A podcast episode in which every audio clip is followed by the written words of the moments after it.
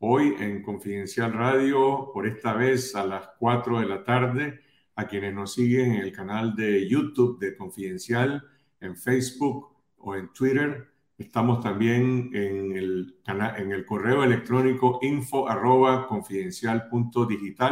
donde pueden ustedes escribirnos. Vamos a hablar de las noticias del momento, las noticias de la semana en la víspera de la Semana Santa que empieza este domingo, una Semana Santa en la cual el régimen de Daniel Ortega ha prohibido los viacrucis, ha prohibido las procesiones religiosas para evitar las reuniones y la concentración de personas que quieren expresar eh, su fe religiosa. Ese es el estado en que se encuentra hoy el país. Mucha gente estará pensando en, en sus vacaciones, en ir a las playas y otros también en acudir a los templos católicos, a las iglesias, a, a vivir su propia fe eh, religiosa en medio de esta brutal anomalía que representa la represión y la prohibición de las procesiones.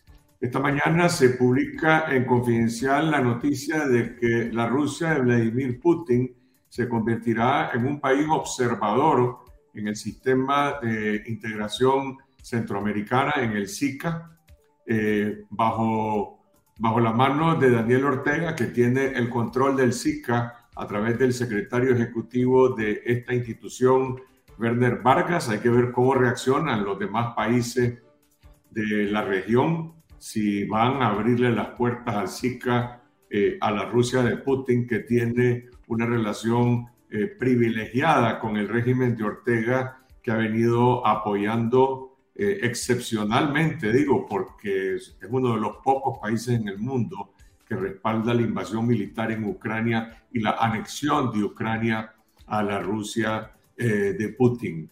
Hablaremos sobre la tragedia que ocurrió esta semana en un centro migratorio en Ciudad Juárez, México. Los mexicanos dicen que es un albergue de migrantes. Eh, algunas de las personas que han estado en ese lugar dicen no es un albergue, es una cárcel donde se le da un tratamiento de prisioneros a los migrantes. Y esta semana se produjo eh, un incendio que le costó la vida a 39 migrantes, la mayoría de ellos venezolanos y también de varios países eh, centroamericanos. Y hay una polémica sobre quién asume la responsabilidad por esta tragedia que muchos califican ya de un crimen eh, de un asesinato porque las imágenes han mostrado a eh, las llamas que están incendiando eh, esa bodega que funciona como cárcel, mientras que adentro se están carbonizando y se están asfixiando los migrantes que están ahí. Y hay personas que están pasando de un lado a otro que son funcionarios de la migración mexicana o guardas de seguridad que no tuvieron la humanidad de abrir el candado para permitirles salir y salvar sus vidas. El responsable es la Autoridad Migratoria de México, es el gobierno mexicano, es la empresa de seguridad que habían contratado para tercerizar esa clase de servicios. Sobre eso vamos a hablar el día de hoy, una polémica que ha sido encendida por el propio presidente Andrés Manuel López Obrador, presidente mexicano, cuya primera reacción, como siempre, fue eh, acusar y atacar a los medios de, información, los acusó de amarillistas por un lado, acusó a los propios migrantes de ser los responsables de su propia muerte, aunque unos días después finalmente se abrió una investigación. No sabemos cuál será el resultado de esta investigación. Más adelante en el programa les presentaremos el testimonio de un nicaragüense, Ever Acevedo, defensor de derechos humanos, quien hoy está exiliado en el estado de Nevada, en Estados Unidos, pero hace seis meses estuvo en ese centro migratorio. Y Acevedo dice, eso no es un centro migratorio, esa es una cárcel.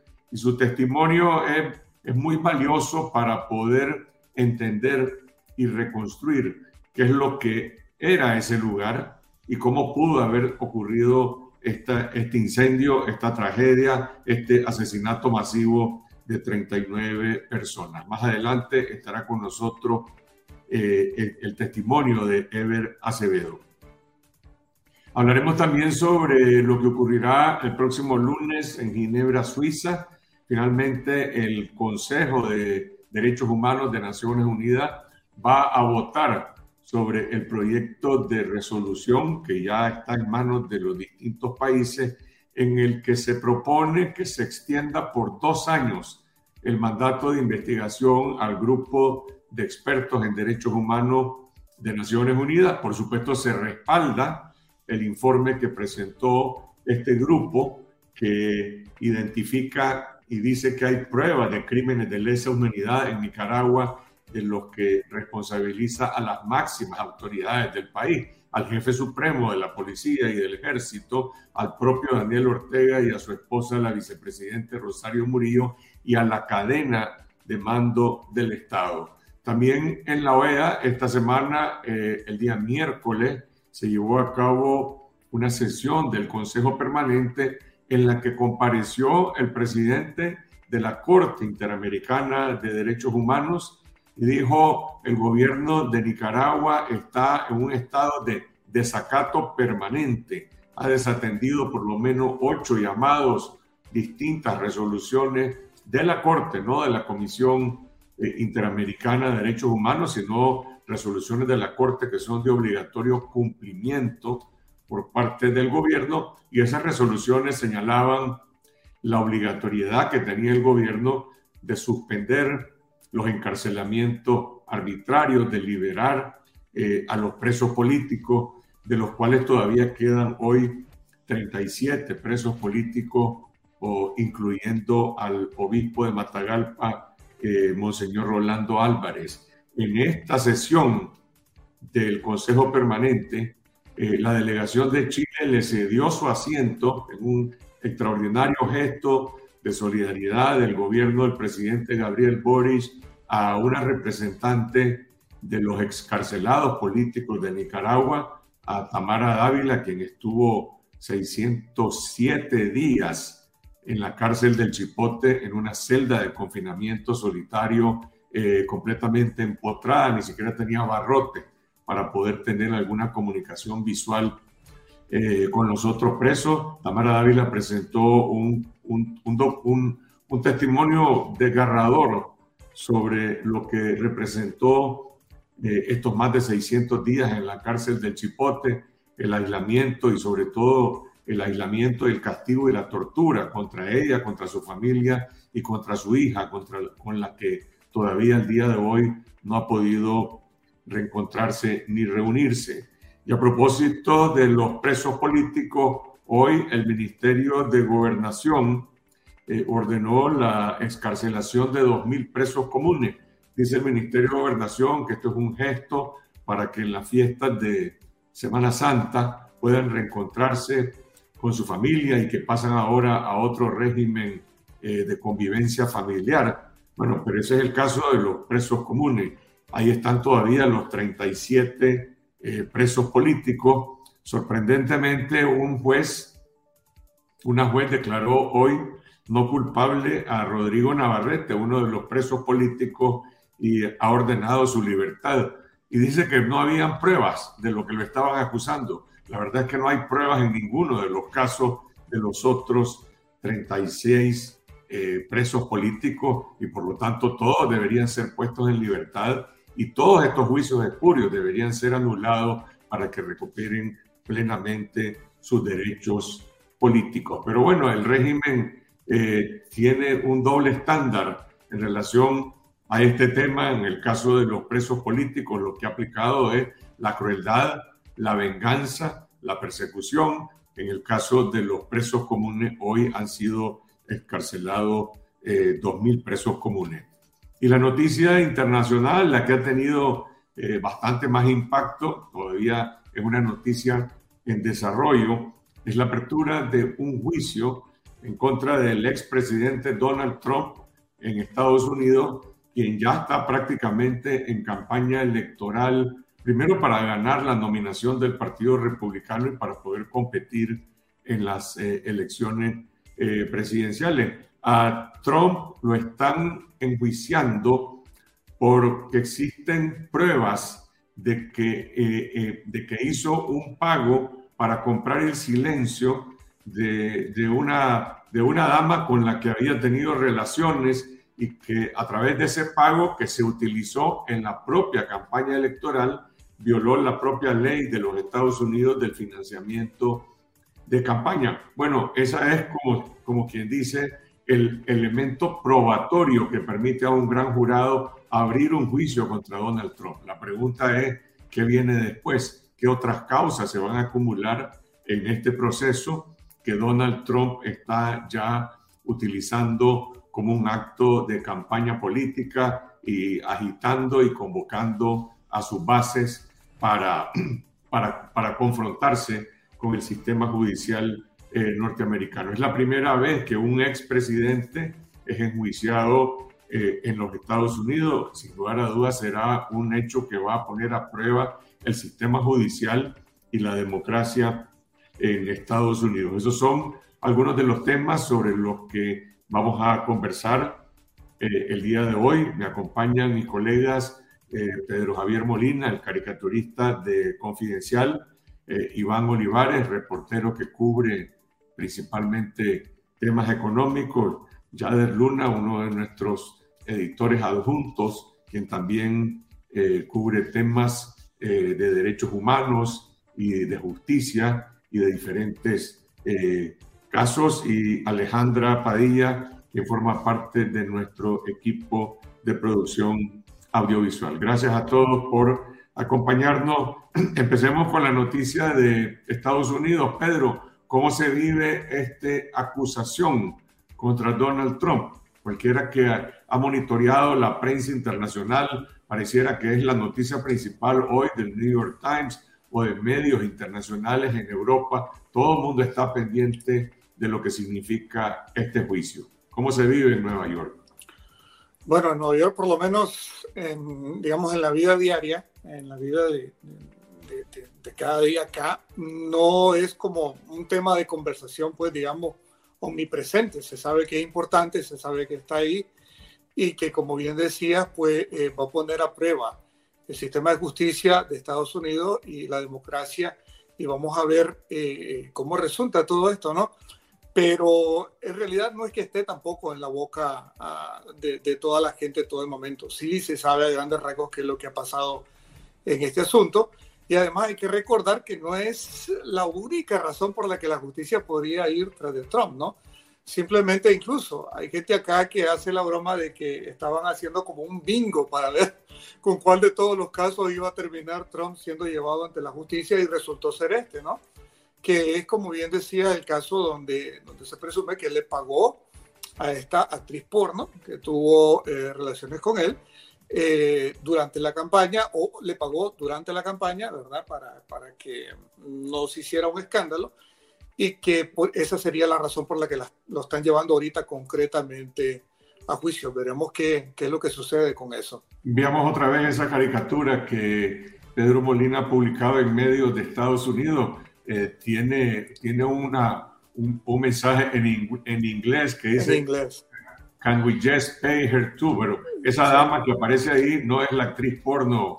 No, es Stormy Daniels. sí, es la, es la justicia. La, es la justicia que va a buscar a Trump y Trump está escondido abajo de la cama y está hablando con alguien por teléfono, ¿verdad? Y le dice, no le podemos pagar a ella también, ¿no? O sea, él está tratando de, de, salirte, de salirse de esta situación de la misma forma en la que se ha salido de todas las demás, apelando a su fama y su dinero, ¿verdad? Entonces, eh, vamos a ver si le funciona esta vez. Yo creo que cualquiera de, de, los dos resultados que pueda haber en este juicio, ya sea a favor de Trump o a contra de Trump, o en contra de Trump, va a, a, remover muchas cosas por acá. ¿va? va a estar bien interesante ver qué es lo que va a pasar con eso. Pero también hay un contraataque político. Estoy leyendo acá el, eh, lo que publica ahora el diario El País de España dice Trump comparecerá ante un juez de Manhattan el próximo martes por el caso Stormy Daniels, que es como se conoce a esta actriz porno, pero agrega lo siguiente, dice, la imputación impulsa al presidente en su camino de vuelta a la Casa Blanca. La policía se moviliza en previsión de protestas, es decir, Trump está utilizando esta acción judicial como un acto de campaña política y como un acto también para movilizar a sus bases políticas. Y sí, es lo que le queda. Recordemos que él viene de tres elecciones donde eh, tanto él como la gente que él ha apoyado mayormente ha perdido. O sea, electoralmente él no tiene gran capital político en este momento a pesar de su estridencia en la escena política. Entonces, esto él lo está viendo como una, irónicamente lo está, lo está viendo como una forma de, eh, eh, de gasolina que le pueda brindar mayor velocidad a su, a su nueva apuesta por, por la Casa Blanca, ¿no? No sabemos qué va a pasar con eso. Ese es el cálculo que él hace, eh, que esto le va a ayudar a subir en, digamos, en el favor de la gente que está en contra de, todo lo que vuela a los demócratas, ¿no? Porque eso es como él lo está marcando, que esta es una cacería de brujas de los demócratas en contra de él, pero la verdad, si vemos las cosas dentro de, de, de lo que técnicamente es, y simplemente lo que ha pasado, que se presume que le pagó a esta actriz porno, ¿verdad? De una manera que no debe haber sido, por la razón que no debe haber sido en el momento que no debe haber sido. Este, pero recordemos también que nada, nada beneficia más a un líder populista que una carceleada, porque los, les permite presentarse como las víctimas y más con el público que, que tiene, el público cautivo que tiene Trump. Es que es lo irónico, Trump, perdón, es lo irónico, Iván. El hecho es que acá están diciendo, o uno de, la, de, la, de los discursos de, de, los trompistas es que dicen que esto es la latinoamericanización la, del, del, sistema judicial, que se está persiguiendo a, a, a, un candidato político, ¿verdad? Puntero en las encuestas, eh, y que eso es lo que se hace en países del tercer mundo, Latinoamérica y todo eso. Y por otro lado, lo, lo que vos estás diciendo, la experiencia en Latinoamérica, es que más bien esta gente usa eso a su favor. Entonces, ¿Y hay? Bueno, la, la latinoamericanización de su política hizo Trump cuando mandó a tomarse el Capitolio. La diferencia está en que el sistema de justicia, pues en Estados Unidos, eh, pues es un sistema que eh, ha pasado muchas pruebas e incluso ha procesado presidentes que han sido destituidos o que, o que renunciaron, como el caso de Nixon. Eh, estamos ante una situación inédita, sin embargo, de un expresidente que está siendo ahora enjuiciado por este caso que puede ser solamente la punta del iceberg. Lo que hay que ver, y anoche decían algunos analistas en CNN, aquí la palabra clave son documentos. ¿Qué documentos hay que involucran a Trump en ese caso y en otros casos más? Este no es un asunto de la palabra de una persona versus la otra, sino qué documentos existen, qué pruebas factuales existen, ya sea de su involucramiento en ese intento de golpe de Estado que fue el asalto al, al Capitolio, de otros actos de corrupción, de desvío de fondos relacionados con, con sus negocios. Es una caja de Pandora y hay que ver si el sistema político de Estados Unidos va a aguantar también la, la, la calentura de todo este proceso político en el que obviamente Trump ya está marcando también la pauta de que para él esto es una oportunidad de un contraataque político. Vamos al tema que ha provocado más conmoción, más dolor en Nicaragua, en Centroamérica seguramente, en México, eh, Venezuela, que es la muerte de los 39 migrantes. No sé si esta cifra trágica ha seguido eh, eh, incrementando porque había por lo menos más de 19 personas en un estado de salud eh, sumamente, sumamente delicado. Afortunadamente no hay ningún compatriota entre los fallecidos. Pudo haber habido uno, sino varios. De hecho, hay que decir que se salvaron varios nicaragüenses que pasaron por ese centro migratorio, como es el caso de Ever Acevedo, con el que vamos a hablar eh, más adelante. Pero lo que se debate en este momento es si se va o no a esclarecer las responsabilidades eh, en este caso. Lo, llamativo es que el presidente eh, López Obrador, bueno, primero le echó la culpa a los medios, después se centró la atención de la opinión pública mexicana en relación a una empresa de seguridad que, por cierto, es propiedad de un cónsul honorario del régimen de Daniel Ortega en México que ha sido favorecido por una, grande, por una gran cantidad de contratos otorgados por el gobierno de López Obrador. Ahora resulta que no fue esa empresa la que en este momento estaba brindando servicio en ese centro migratorio, sino otra. Pero hay otra línea de argumentación. Hoy en Confidencial se publica un artículo del ex canciller Jorge Castañeda que dice, aquí los responsables son los gobiernos de Estados Unidos y el gobierno de México. El gobierno de Estados Unidos porque le pide a México que le haga el trabajo sucio en relación con los migrantes centroamericanos y venezolanos que están eh, avanzando hacia los Estados Unidos y el gobierno de México por la forma como está haciendo eh, ese trabajo sucio. Y si escuchamos más adelante lo que dice eh, el el compatriota nicaragüense Ever Acevedo parecería estar más cerca eh, de la verdad, porque lo que él dice es los que administran ese centro migratorio, que es una cárcel y no un albergue, realmente son personas despiadadas, son personas que están tratando a los migrantes como delincuentes, como que si fueran personas que están fuera de la ley y en cualquier y eso que pasó ahí pudo haber pasado eh, en cualquier momento. No sé si hay alguna información nueva sobre eh, hacia dónde apuntan las investigaciones de las autoridades mexicanas y si de verdad vamos a llegar a conocer quién es el responsable de la muerte de estos 39 migrantes. Bueno, Carlos, hace un momento hacías una pregunta y decías que si creíamos que esto se iba a esclarecer pues quiero recordarte un antecedente. Hace más de un año y medio se cayó la línea del, metro en, México y tanto tiempo después no hay culpables, no hay ni siquiera un juicio abierto. Y si no hicieron eso por sus propios compatriotas, yo dudo mucho que por estos 39 extranjeros vayan a molestarse tanto como para hacer justicia. Así es que ojalá que sí, ¿verdad? Para, para que paguen quien tenga que pagar y tratar de que no vuelva a suceder, pero me parece poco probable de que vayan a hacer algo al respecto. Políticamente sí le está costando mucho a AMLO, más de lo que él calculó que le iba a costar.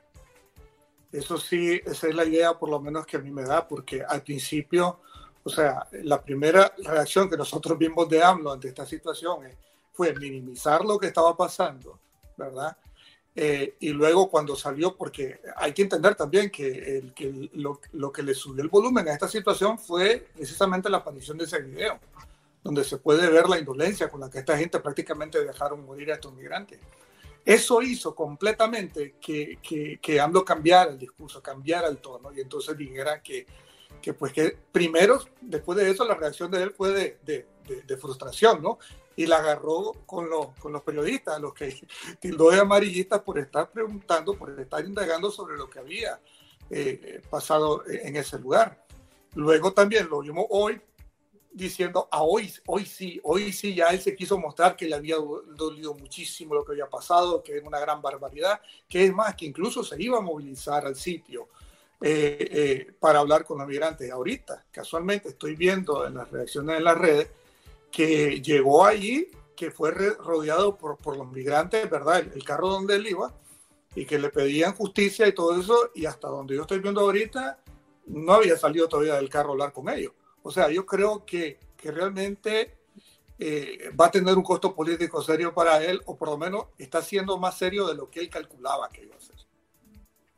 En este momento tenemos comentarios en redes sociales. Ivania Álvarez nos comparte una noticia que tendríamos que verificar después. Estamos mostrando el comentario de Ivania Álvarez. Dice, en este momento el Instituto Nacional de Migración de México acaba de anunciar que queda cerrado el centro donde ocurrió el incendio. Ivania también nos comparte, no es la primera vez que el Instituto Nacional de Migración de México ha sido señalado de ser cooperantes con la policía y carteles para entregar migrantes y extorsionarlos. Esos son algunos de los comentarios de nuestra audiencia con relación a este tema, a esta tragedia que ha sucedido en México. Bueno, eso, son, eso, eso ya son consecuencias del impacto que está teniendo esta tragedia en la opinión pública que obliga al gobierno de México eh, a tomar acciones. Si van a cerrar el centro es porque están reconociendo que ese centro no es un albergue eh, y que tiene fallas estructurales para funcionar más bien como una cárcel. Ahora, la pregunta es si van a ir a fondo o no con los responsables de, esto y, siempre hay límites de hasta dónde pueden llegar, porque aquí estamos hablando de que es una política del Estado mexicano hacer esa clase de arreglos y trabajos del, del tercer país que colabora con Estados Unidos para retener eh, a los migrantes centroamericanos, venezolanos que quieren migrar eh, hacia los Estados Unidos. Por lo menos es una buena señal que dicen que van a cerrar ese centro migratorio. Posiblemente hay muchos otros en otros puntos de la frontera y en otras partes donde ocurren cosas similares porque se trata de, de, de, una, de una política de Estado general. Sí. No sé si hay alguna sobre la Semana Santa. Eh, las procesiones, los Via Crucis, están prohibidos en todas las diócesis del país o hay algunas en las que están autorizados. La semana pasada hablamos de la prohibición de, la, procesión de Jesús del Rescate en Rivas y por el otro lado de la forma en cómo eh, la las, ah, la peregrinación de las carretas de promesante que se reúnen en Masaya, en Carazo y se dirigen arriba, prácticamente se convirtió en un acto partidario controlado por los alcaldes eh, del Frente Sandinista. Pero vamos, ¿qué, ¿qué va a pasar en esta Semana Santa en relación con los Via Crucis y con, los, y con las procesiones religiosas? Hay información sobre autorizaciones y prohibiciones de parte del régimen en distintas diócesis. En realidad las diócesis siempre dicen por causa de fuerza mayor eh, está ocurriendo esto y está ocurriendo lo otro. En algunas iglesias eh, se está compartiendo, digamos, que las, que la, que las tradicionales velas de, que se realizan eh, en Semana Santa se van a hacer todas en la iglesia, ya no se van a hacer en casas de, de ciudadanos como se hacen normalmente en los pueblos. En el caso de Carazo, eh, hay gente que está reportando eso, que, que, las iglesias están informando que todas, las, todas estas tradicionales velas de, de, Jesús eh, se van a realizar en la iglesia. Yo, yo recibí un reporte de la organización de una procesión en uno de los municipios de Chontales e igual, pues era algo básicamente organizado por la gente del Frente Sandinista, custodiado por la policía, básicamente para que no llegaran eh, otros, otros católicos, sino solamente los que ellos habían llevado y alguien me lo reportaba pues con indignación porque sentía de que eso era incluso manosear la religión y además de eso impedirle a ellos expresar su fe. Y seguramente hay reportes como ese también en muchas otras partes del país. A mí me comentaban, eh, me, causa me llamaba la reflexión un comentario que me hizo alguien esta semana. Me decían, bueno, eh, el régimen está dando 10 días de vacaciones de Semana Santa a toda la gente, a todos los trabajadores. ¿Para qué le da 10 días de vacaciones si ni siquiera les, tiene permitido asistir a las procesiones? O sea, ¿cuál es el sentido entonces de las vacaciones de Semana Santa si ni siquiera los fieles van a poder asistir a una procesión? Eh, y es parte de la incongruencia de todo lo que hace el régimen. ¿no? Yo creo que al final lo que va a estar pasando con las, eh, con las procesiones, con todas las tradicionales procesiones que se hacían en las ciudades, en los municipios y todo eso, que va a depender mucho, creo que generalmente va a reinar el miedo, pero va a depender también mucho de cada municipio, de cada sacerdote, de cada parroquia. Hay unos que no harán nada del todo, hay unos que a lo mejor si tienen un atrio harán la procesión eh, eh, en el atrio o el Via Crucis alrededor de la parroquia, va a ser bastante interesante ver cómo la gente va a tratar, incluso dentro de las circunstancias actuales, de, expresar su fe en una situación tan difícil como la que enfrenta Nicaragua ahorita. Estoy leyendo el Universal de México a propósito de lo que ya nos adelantó eh, Ivania Álvarez, quien está en México. En efecto, la secretaria de Seguridad y Protección Ciudadana de México, Rosa Isela Rodríguez, anunció la suspensión, dice, desde ya y de forma definitiva de la estación migratoria de Ciudad Juárez en Chihuahua. En una conferencia de prensa dijo que las personas migrantes albergadas ahí serán trasladadas a otro centro llamado el Centro Integrador para el Migrante, que está en la zona fronteriza eh, de Estados Unidos y también habla de que hay cinco personas que están imputadas en esta investigación. No sé cuántas de ellas eh, son acaso funcionarias de migración en México. Así que gracias a Ivania Álvarez por adelantarnos esta información que estamos también ahora confirmando con los medios eh, mexicanos.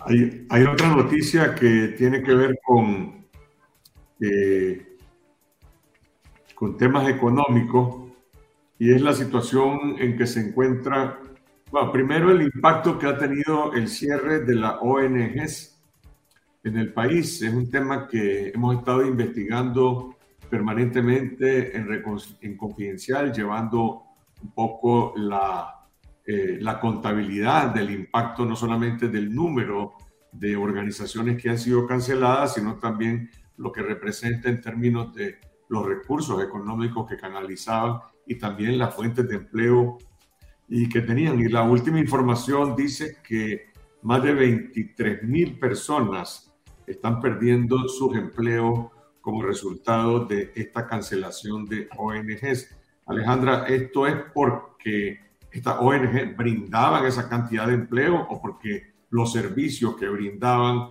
generaban empleo? También está relacionado con los servicios que brindaban esta ONG. No olvidemos que tenían estas ONGs que tenían años de funcionar habían logrado crear un tendido territorial, ¿no? Para articular a las personas, pero también otras empresas que le, que le brindaban servicio. Y en esta investigación, en este análisis que hizo Fundación del Río, que también es una de las primeras ONGs anuladas, mencionan que al final son las pérdidas superan los 250 millones de dólares y que también han dejado de beneficiar a más de 3 millones de nicaragüenses. Entonces, el impacto que ha tenido el cierre de estas eh, ONG de los distintos niveles, tanto social eh, como económico y, por supuesto, también, también político, ¿no? También Amaru Ruiz, que es el presidente de esta organización de Fundación del Río, mencionaba que el objetivo principal de estos cierres masivos es precisamente desarticular ese tejido eh, territorial que se había construido y también centralizar y controlar lo que es la cooperación del, del desarrollo.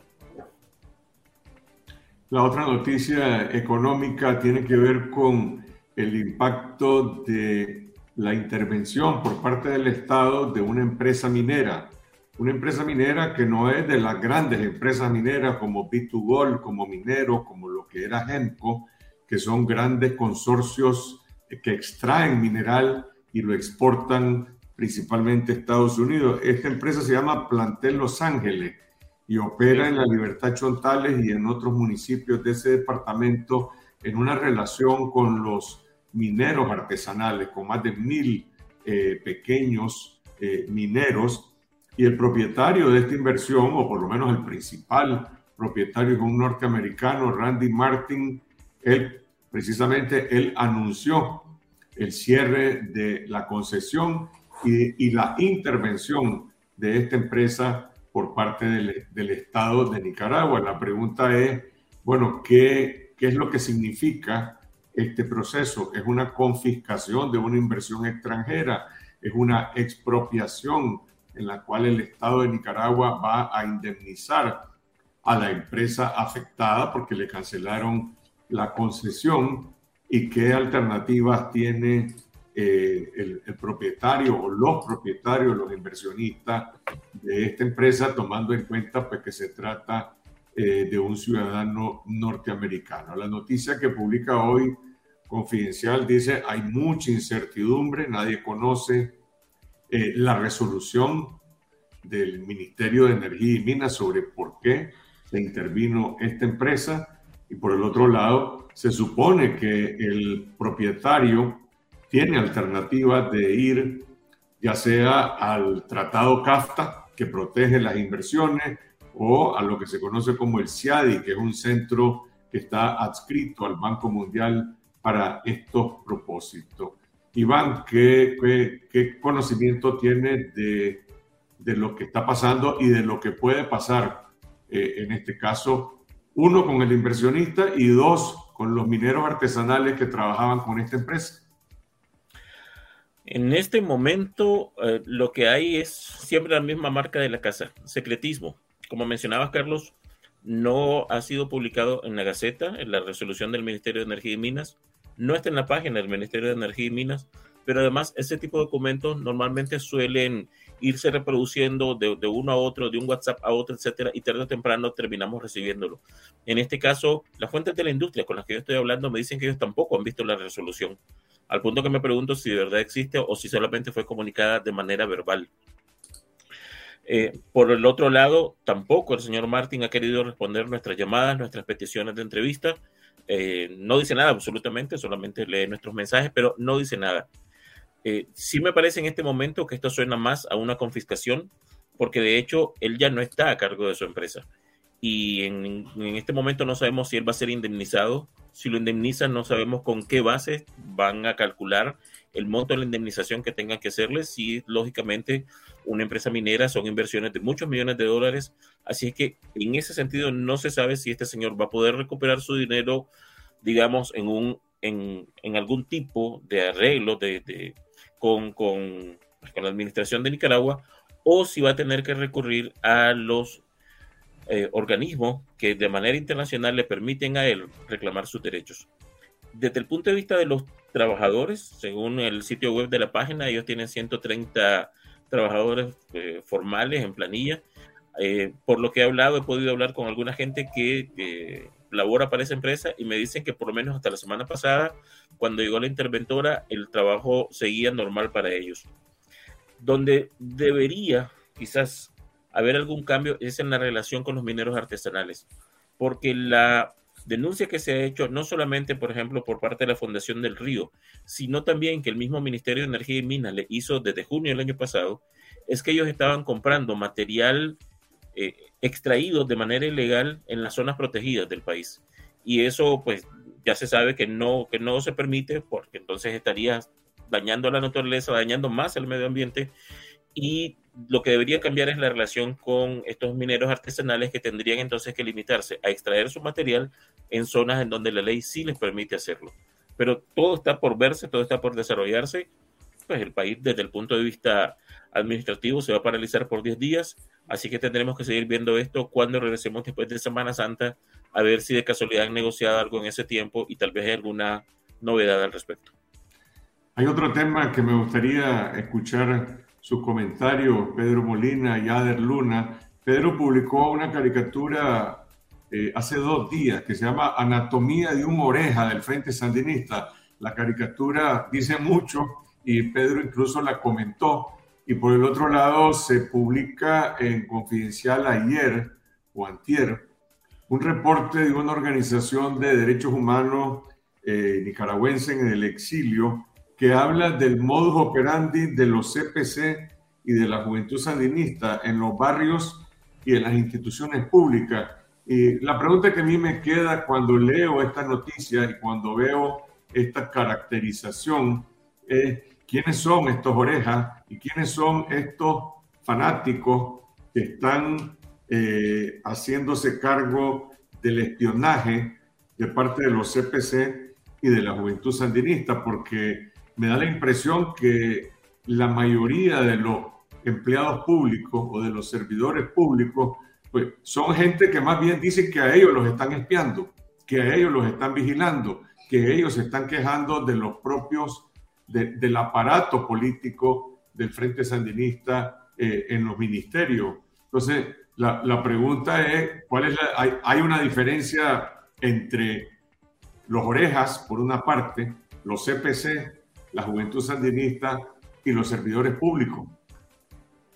Hay, obviamente que sí hay. Bueno, ya no sé si querés. Eh, pues básicamente los trabajadores lo que reportan es eso, que hay, una, hay un espionaje eh, dentro, de la, dentro de todas las instituciones del Estado que son los mismos trabajadores. Pues hay, hay ciertos trabajadores que están encargados de esas tareas de, espionaje y de reportar todo lo que pase. Igual en los barrios, pues en los barrios son la, la Juventud Sandinista y los consejos del Poder Ciudadano los encargados de reportar todo lo que pasa en los barrios, todo lo que pasa en las misas, todo lo que pasa en la calle. Y por eso lo que dice este informe de esta organización eh, es que las pintas y todos los ataques que se hacen a particulares no son cosas aleatorias, son cosas dirigidas porque ya hay algún reporte de que esta persona es opositora. Vos preguntabas, Carlos, que quiénes son. Pues básicamente son, son nuestros vecinos, son nuestros amigos de, de, de, hace mucho tiempo. Es al final gente que no, no abrió los ojos a partir de abril del 2018 y se quedó ahí por distintas razones. Pues algunos por algún tipo de romanticismo político, otros por conveniencia económica, algunos porque por alguna razón simplemente no pueden escapar de esos pantanos, pero son nuestros, nuestros vecinos de siempre. Estaba sacando cuenta ahorita. En el barrio donde, donde está mi casa, en Managua, hay 38 calles. Un tipo que tenga por uno cada una de esas 38 calles para poder eh, tener vigilado al resto de la gente, pues no, no, según mis cálculos, en, ese barrio viven unas 10.000 personas, así que con 40 personas vos podrías más o menos tener espiado al resto de toda esa población. lo, que, lo que estás diciendo es un poco una respuesta a lo que yo estoy preguntando. Es decir, estamos hablando, uno, de un grupo minoritario. Es decir, no estamos hablando de los servidores públicos, no estamos hablando de la mayoría de la gente. Estamos hablando de, de un mínimo, de, de, un grupo muy pequeño de fanáticos que están conectados, como decís vos, por conveniencias económicas o por fanatismo político, pero que no necesariamente representan a la mayoría de la gente que todos los días va a trabajar en una institución pública en el gobierno. No, no, eh, sí, exacto. Yo pienso lo mismo. O sea, primero son una minoría. Segundo, me da la impresión, y esta sí es solo impresión mía muy personal, de que en el caso de las instituciones del Estado, ese espionaje político cae, digamos, para usar una palabra que a ellos les encanta usar dentro del oficialismo, en los cuadros jóvenes, en, en, la gente que está de alguna forma más conectada, digamos, para usar también sus propios términos con el murillismo, ¿ya? Eh, y, eso les sirve como una forma de, de, poder ejercer el poco poder, las migajas de poder que la, que la dictadura les, les comparte a ellos, eh, se expresa en eso, en, el, en, en, la, digamos, en la oportunidad de poder vigilar al otro trabajador del Estado, que a lo mejor sí ha hecho carrera como servidor público de esa institución, ¿verdad? Y a lo mejor es mucho mayor que él y mucho más preparado que él, pero luego tiene este sujeto que la única gracia que tiene es estar vigilando a esta otra persona a ver con qué lo puede quemar y a, fregarlo, pues, si, si fregándolo él puede conseguir el puesto de esa persona, eh, si puede conseguir alguna otra prebenda. Yo también hacía reflexión en mi comentario que esto tiene que ver mucho también con, con, con, con algo que el Frente Sandinista como partido siempre ha impuesto sobre la gente o incluso adoctrinado a la gente dentro del resentimiento social, dentro, dentro de la envidia, ¿no? Yo recuerdo que incluso antes, en los 80, a veces permeaba la idea de que eh, no importa que yo esté jodido si mi vecino está igual de jodido. ¿ya? Entonces, eh, ese sentimiento también ahorita también me parece que está muy presente en las instituciones del Estado y en los barrios también.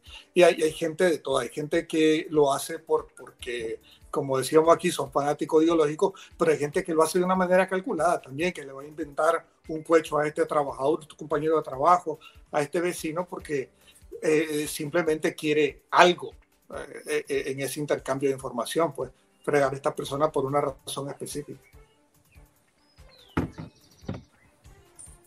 Estoy leyendo acá en redes sociales los comentarios sobre la noticia que publicó hoy Confidencial, a la que hice referencia al inicio de este programa, el hecho de que Rusia, que por cierto condecoró ayer en Moscú a Laureano Ortega como un gesto, digamos, de la cercanía que tiene Vladimir Putin con Daniel Ortega, que es el padre de Laureano Ortega Murillo, eh, va a entrar por la puerta grande de la Secretaría de Integración Centroamericana del SICA en, una, en un rol de observador Dice Javier Meléndez, el director de Expediente Público, dice, ahora quizás terminamos de entender mejor por qué la relación de Rusia y Nicaragua es la cereza del pastel para desestabilizar la región vía el SICA.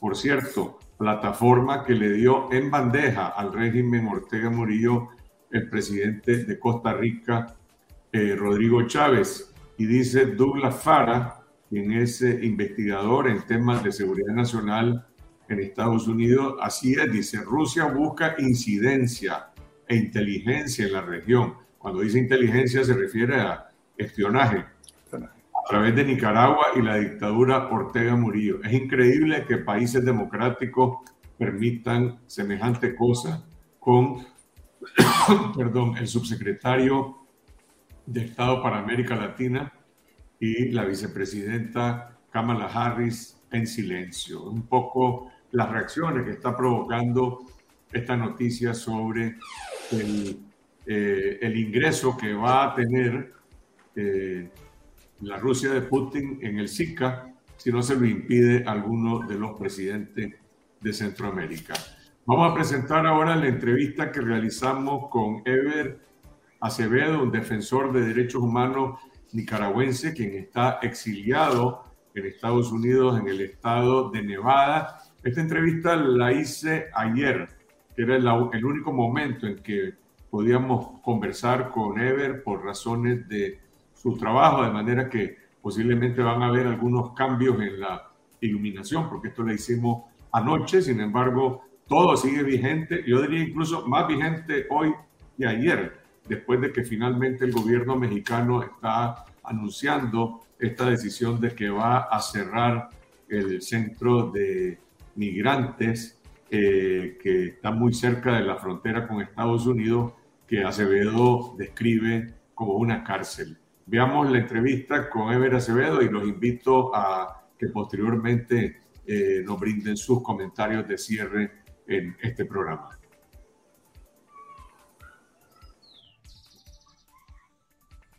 Ever, afortunadamente a vos no te tocó vivir esa tragedia en la que murieron 39 migrantes en ese centro eh, a cargo de las autoridades mexicanas en Ciudad Juárez, pero si estuviste ahí recluido, no sé en qué condiciones, eh, hace unos meses. ¿Cómo llegaste a parar a ese lugar y por qué?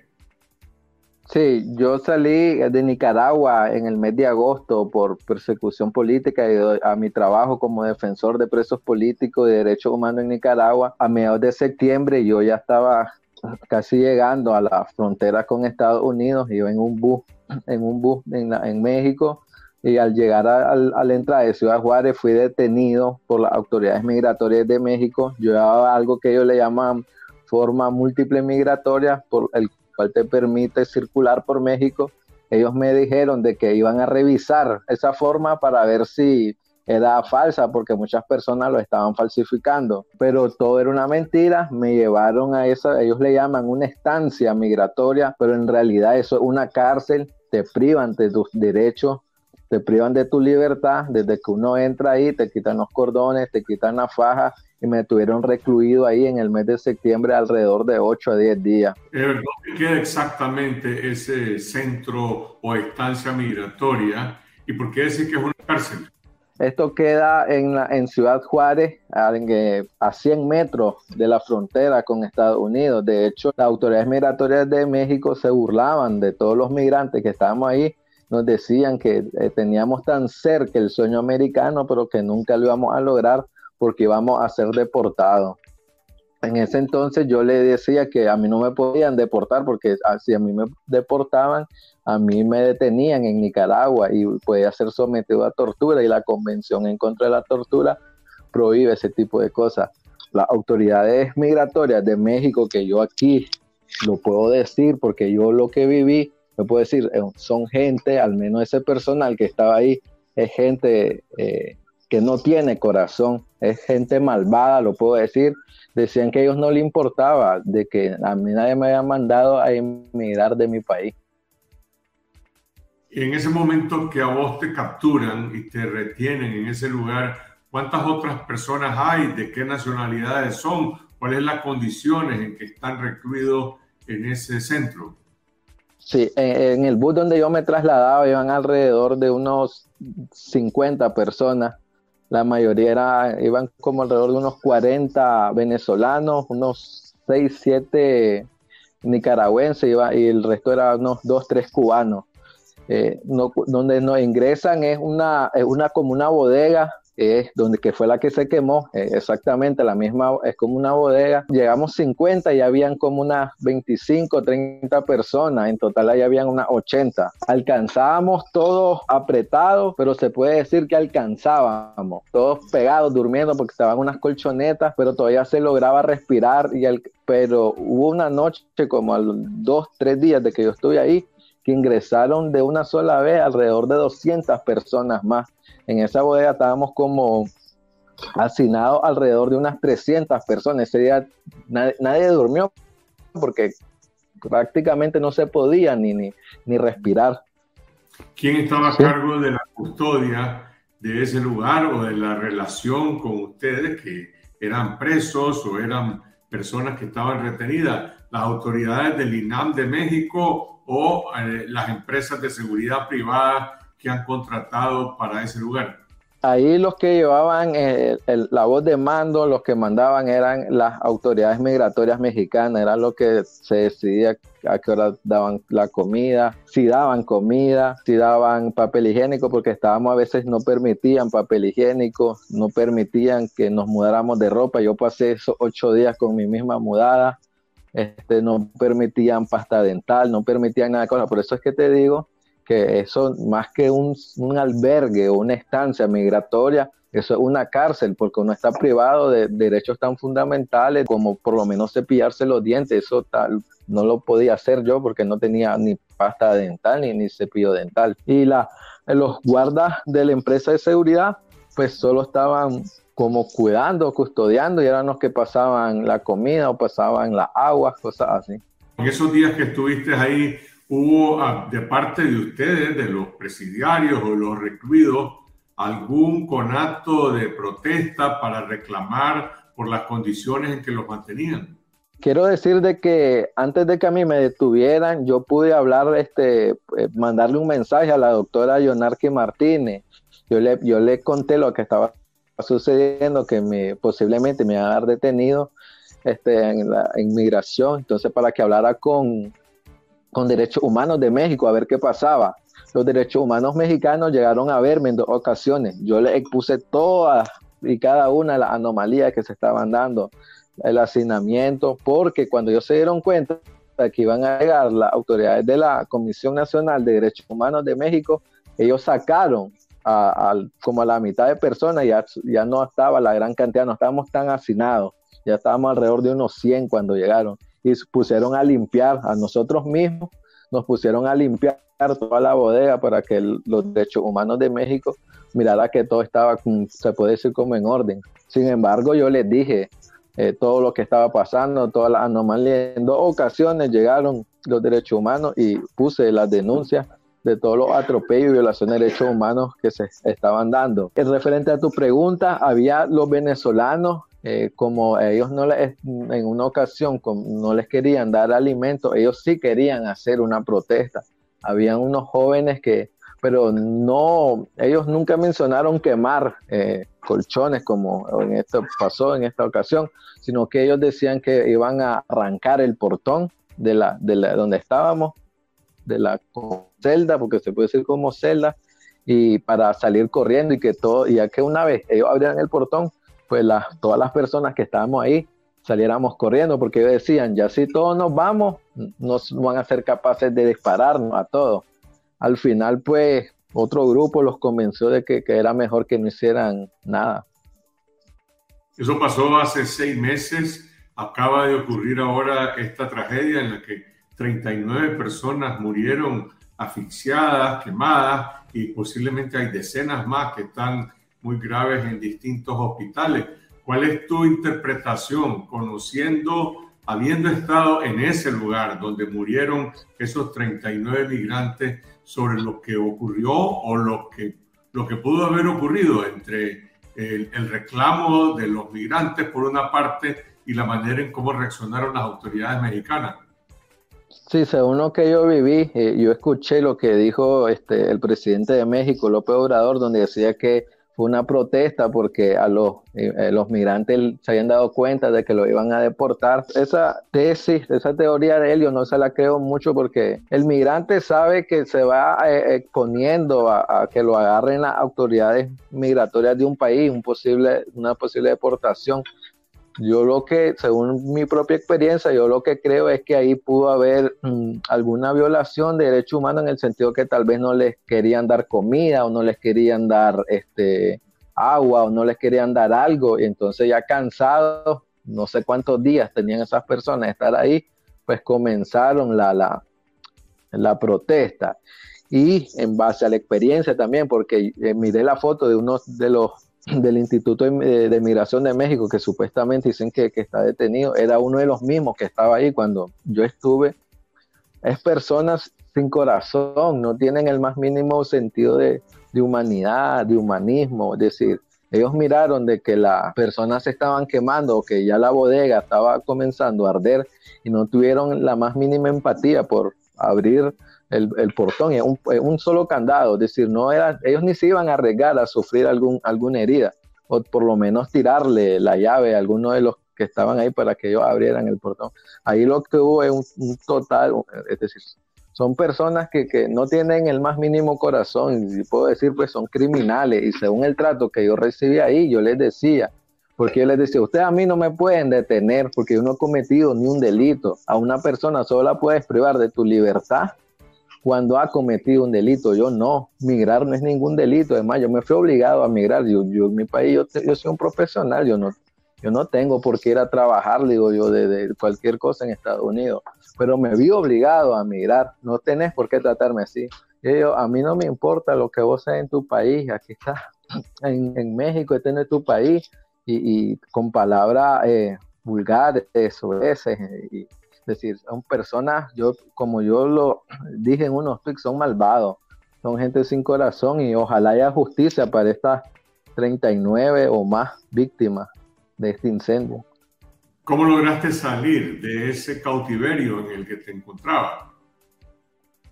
Sí, eh, por, lo misma, la, por la misma denuncia que yo interpuse ante los derechos humanos de México, y ahí se mira una vez más eh, el poco corazón o la maldad que tienen estas personas. Me deportaron de Ciudad Juárez hasta, hasta la ciudad de Villahermosa, Tabasco, que es casi fronterizo con Guatemala, es decir, me regresaron a todo México. me montaron en un bus en el cual también iba preso porque ese viaje duró 48 horas en el cual no me bajé en ningún momento del bus y solo nos daban alimentación, pan eh, con, como con mortadela y, a veces jugo. Esas 48 horas a mí me trasladaron hasta Villahermosa, Tabasco.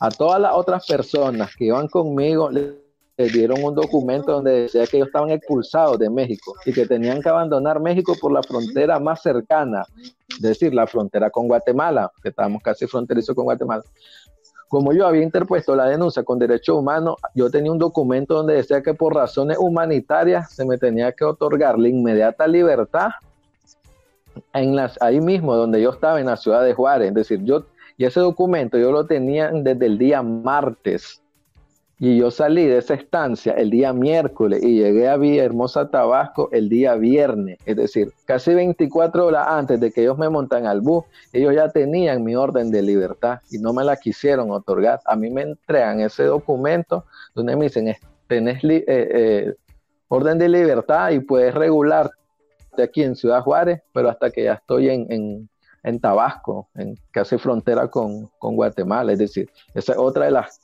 cosas que por eso te repito que esta, son gente que no tienen corazón y una tragedia así eh, era a todas luces posible cuando yo estuve ahí porque si esos venezolanos que querían protestar en ese momento pues se detuvieron, había otras personas que no se iban a detener, que fue lo que pasó en esta semana, que protestaron y desgraciadamente murieron.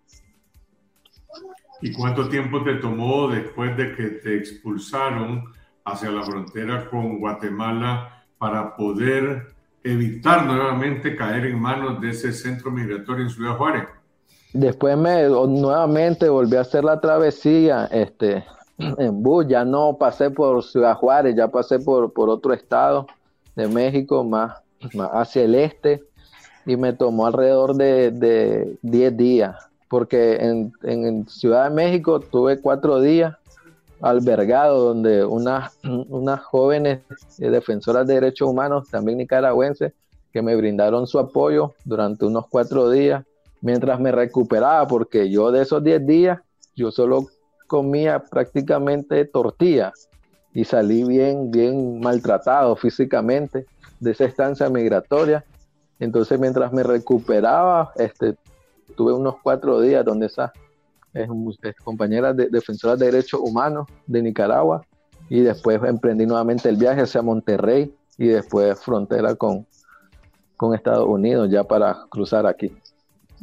¿Qué le dirías a las autoridades mexicanas eh, a la opinión pública mexicana sobre esta tragedia, sobre esta crisis, qué, qué se puede hacer para evitar que esto se repita y que se haga justicia con los migrantes que han fallecido en este incendio. Bueno, las autoridades mexicanas necesitan este, mucha capacitación en materia de derechos humanos en materia de cómo atender a los migrantes, desde gente que no tiene ninguna capacitación en materia de derechos humanos y como le digo, pues, ellos creen que son custodios de una cárcel y eso los migrantes no han cometido delito y no tienen que estar sometidos a un régimen carcelario. Ellos deben de estar sometidos a, un régimen de, albergue en todo caso. Además de que la misma ley eh, mexicana migratoria dice que la, es como la última opción, en derecho le llamamos la última ratio, albergar a una persona en una estancia migratoria. Es la última opción que a vos te queda con una persona, pero lo normal sería dejarla circular si anda legal o otras medidas, pero albergarlo o retenerlo debería ser la última opción y si lo retenés, debes de tratarlo de manera digna, humana, con el respeto a su dignidad humana. Eso es lo que dice el testimonio de Ever Acevedo. Ojalá que sea escuchado por las autoridades mexicanas porque está brindando eh, una información de primera mano sobre lo que ha sido esa cárcel de la cual él salvó, salvó su vida.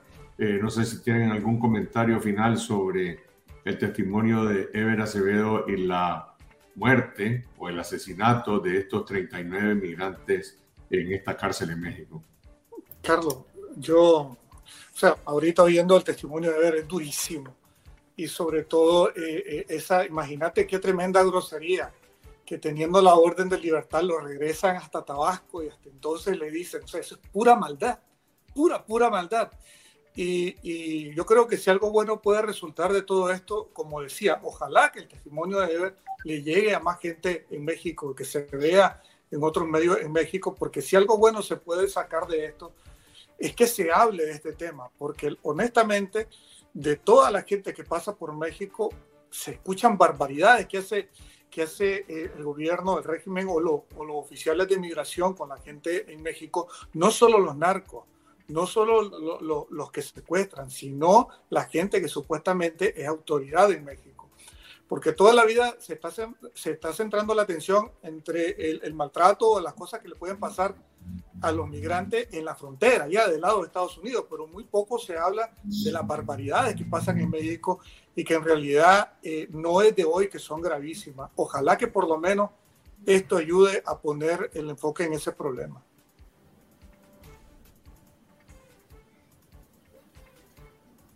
Con esto es, solo, que...